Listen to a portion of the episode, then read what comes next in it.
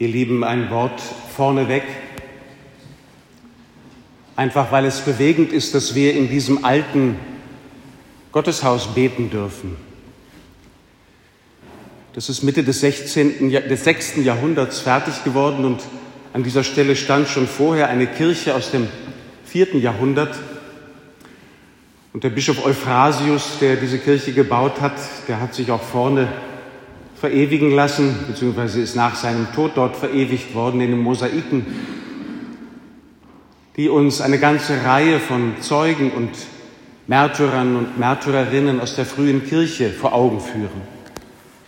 Warum ist das wichtig und tröstlich? Weil es uns daran erinnert, dass wir zu einer Gemeinschaft gehören, die bis in den Himmel reicht. Und dass die Mehrheit dort ist und die Minderheit hier. Und manchmal hilft es mir auch, mich über die Minderheit der heute hier zufällig herumlaufenden nicht zu sehr zu ärgern, weil ich weiß, dass die Mehrheit der Kirche bei Gott ist und dort Gott lobt. Und wir an Tagen wie heute an Orte wie diese kommen können, die uns daran erinnern, dass wir zusammen mit allen anderen zu Gott gehören, schon in dieser wirklichen Welt und in dieser oft so leidvollen Zeit. In diese Gemeinschaft wollen wir uns stellen, auch mit dem schon am Anfang genannten heiligen Georg und euren Namenspatronen und all denen, die vor uns geglaubt haben. Lieber Ivan, liebe Mareie, Lieber Nikola, liebe Kinder und Geschwister und Freunde und Verwandten, liebe um die 20-Jährigen, wenn man 22 ist, ungefähr, und kleine Vettern 18 werden, dann findet man das als 22-Jähriger irgendwie süß.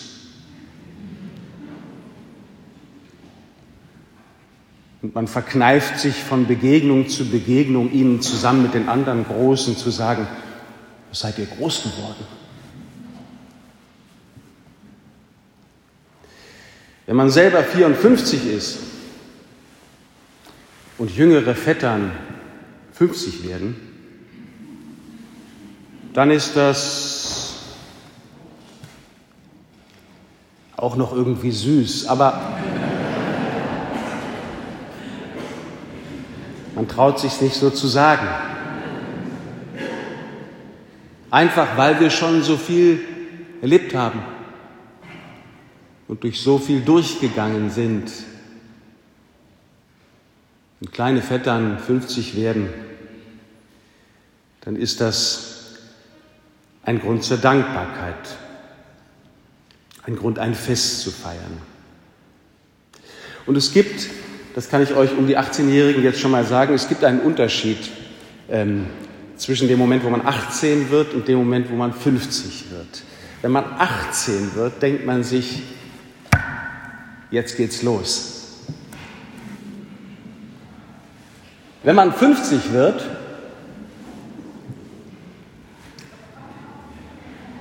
dann gibt es auch Leute, die denken sich, jetzt geht's los.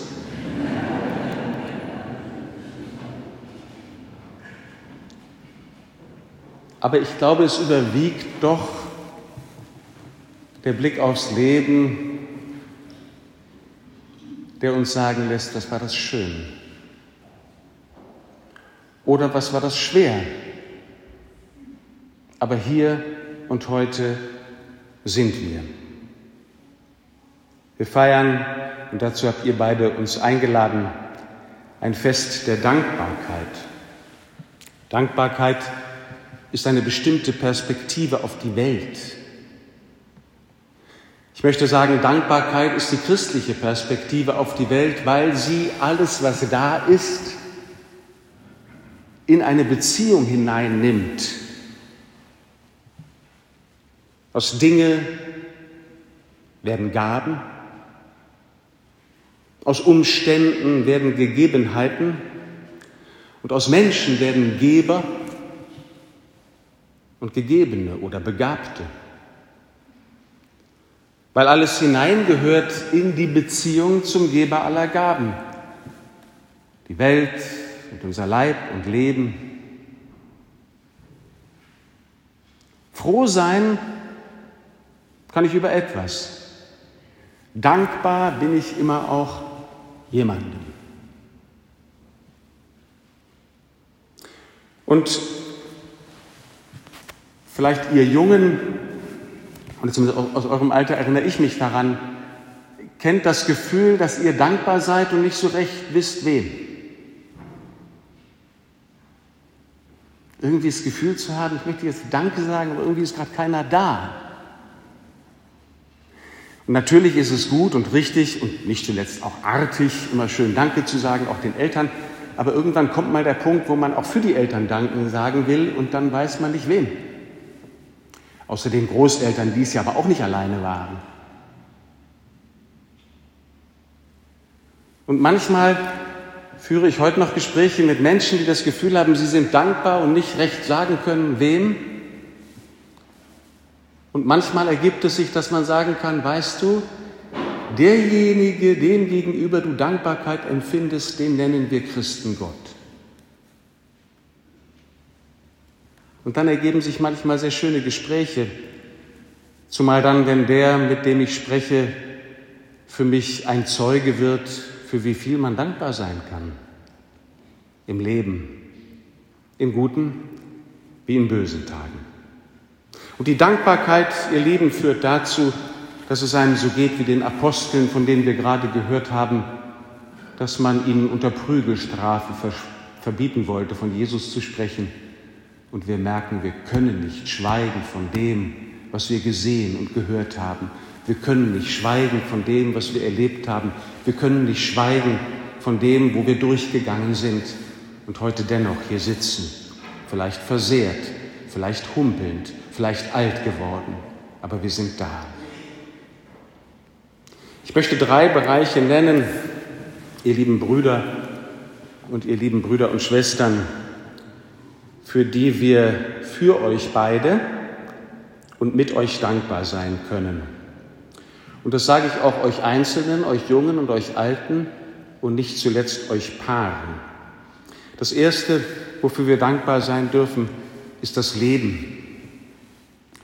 Der Ivan hat das gestern Abend in seiner Ansprache schon gesagt, wir wollen das Leben feiern und nicht uns. Ja? Und wir wollen für das Leben dankbar sein und diese Dankbarkeit feiern. Dankbar für das Leben, das uns gegeben wurde. Durch Eltern, durch Vorfahren, durch Bedingungen, und durch unendlich viel mehr, was wir nur so ahnungsweise benennen können. Und ich habe in den letzten Tagen einige Gespräche geführt und von einigen von euch gehört, wie wenig selbstverständlich das ist, dass wir heute noch da sind. Einige von uns sind im wirklich erfahrbaren Sinne Überlebende. Ich gehöre auch dazu. Und diejenigen, die einmal angehalten wurden, sich vorzustellen, sie hätten nicht mehr lange Zeit, die wissen, was das bedeutet, dass wir heute hier sein können. Wie schön das ist und wie wenig selbstverständlich. Und was für ein Grund für Freude und Dankbarkeit. Dankbarkeit dafür, dass einerseits unser Leben so viel ab kann und andererseits dafür, dass unser Leben so zerbrechlich und so kostbar ist. Und wir dennoch und vielleicht deswegen heute hier sein dürfen. Dann sind wir dankbar für das Leben, das wir geben dürfen. Das ist etwas, das ich während der Pandemie zusammen mit vielen anderen wieder gelernt habe, dass das Leben ja nicht das Wichtigste ist, sondern dass es etwas gibt, wofür wir leben. Dass wir uns angesichts der Not von Menschen um uns herum fragen dürfen und können, das kann nur der Mensch. wozu wir denn unser Leben einsetzen wollen, was es wert ist, dass wir dafür unser Leben riskieren. Ein philosophischer Lehrer von mir hat mal gesagt, wem nichts mehr wert ist als sein Leben, dem ist sein Leben nichts mehr wert. Und wie viele Menschen habt ihr kennengelernt, wie viele Menschen waren um euch herum, die in den letzten zweieinhalb Jahren sehr stark die Tendenz hatten, vor lauter Angst vor dem Tod aufzuhören zu leben. Nein, das Leben ist uns gegeben, damit wir es geben. In der Weise, wie wir füreinander da sind, in der Weise, wie wir füreinander die Häuser aufmachen, in der Weise, wie wir miteinander stehen, miteinander gehen, zu Menschen gehen. Danken für das Leben, das wir geben können. Und schließlich möchte ich mit euch danken für das Leben, das zu uns gekommen ist. Das haben wir an Ostern gefeiert, dass einer gekommen ist, der unser Leben lebt in seiner ganzen Menschlichkeit, Leiblichkeit, Verletzlichkeit und der uns gleichzeitig ein Leben mitteilt, von einem Leben spricht und sich mit uns verbindet in einem Leben, das der Tod nicht töten kann. Und das hat schon begonnen. Und je mehr wir erfahren haben, wie zerbrechlich unser Leben ist, umso mehr kann es sein, dass uns erreicht das Wort, dass einer sagt, er sei gekommen, um Anteil zu nehmen an unserem Leben, damit wir Anteil bekommen an seinem Leben, und zwar schon hier und jetzt. An einem Leben,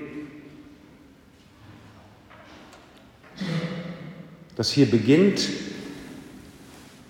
und das sich einmal bei dem vollendet, der uns lieb hat durch den Tod hindurch. Das ist das Erste. Ich möchte mit euch dankbar sein für das Leben. Und das Zweite ist, dass ich mit euch beiden und mit euch vielen dankbar sein will für die Lieben. Dankbar für euch beide. Dankbar für euch drei Brüder, für eure Familie. Dankbar für eure Lieben. Und das schließt den Trennungsschmerz ein. Den Trennungsschmerz von denen, die schon gestorben sind, von denen wir glauben und hoffen, dass ihr Leben sich bei Gott vollendet, jenes Leben, von dem wir gerade gesprochen haben, dass es sich uns an Ostern offenbart hat. Und es schließt den Trennungsschmerz ein in der Verbindung mit denen, die heute nicht bei uns sind. Dankbar für die Lieben. Unsere Verbindungen sind heilig und gleichzeitig verletzlich und nicht selten verletzt. Ich möchte mit euch dankbar sein für die Lieben, von denen wir gestern schon gesprochen haben und von denen ihr beide Brüder gesagt habt, als Antwort auf die Frage, wo ihr denn zu Hause seid, ja, wir sind bei denen zu Hause, die uns lieb sind, denen wir lieb sind. Und das stellt sich den Familien, die erfahren haben, dass die Heimat als Ort in der Welt eine ziemlich fragile und gefährdete Sache ist, erst recht. Und wie viele unserer Vorfahren haben erlebt, was Millionen von Menschen in diesen Monaten erleben, dass unsere Heimat hier gefährdet, in Frage gestellt ist, zerstört zerschossen, von Fremden besetzt, unbewohnbar gemacht. Das ist eine große Gabe, dass wir beieinander zu Hause sein können und dass besonders Menschen, die einander lieb haben, einander sagen können, du kannst bei mir zu Hause sein. Freilich nur für eine Zeit. Wir können einander zu Hause sein auf Zeit. Und irgendwann kommt der Moment, wo wir einander gehen lassen müssen in ein Zuhause, das uns dann keiner mehr nehmen kann, wo es keine vertriebenen Vereine mehr gibt und niemanden, der mit dem Panzer vor der Tür steht und sagt, sei doch bitte in einer halben Stunde draußen. Es geht auch um das Zuhause, das wir miteinander haben werden Und so können wir auch dankbar sein für die Lieben, mit denen wir zusammen zu Hause sein werden im Himmel, miteinander zu Hause sein in dem, was in Jesus zu uns gekommen ist und wohin wir gleichzeitig noch unterwegs sind. Und dann schließlich drittens, lieber Nikola, lieber Ivan, ihr lieben Freunde, möchte ich mit euch dankbar sein für die Liebe.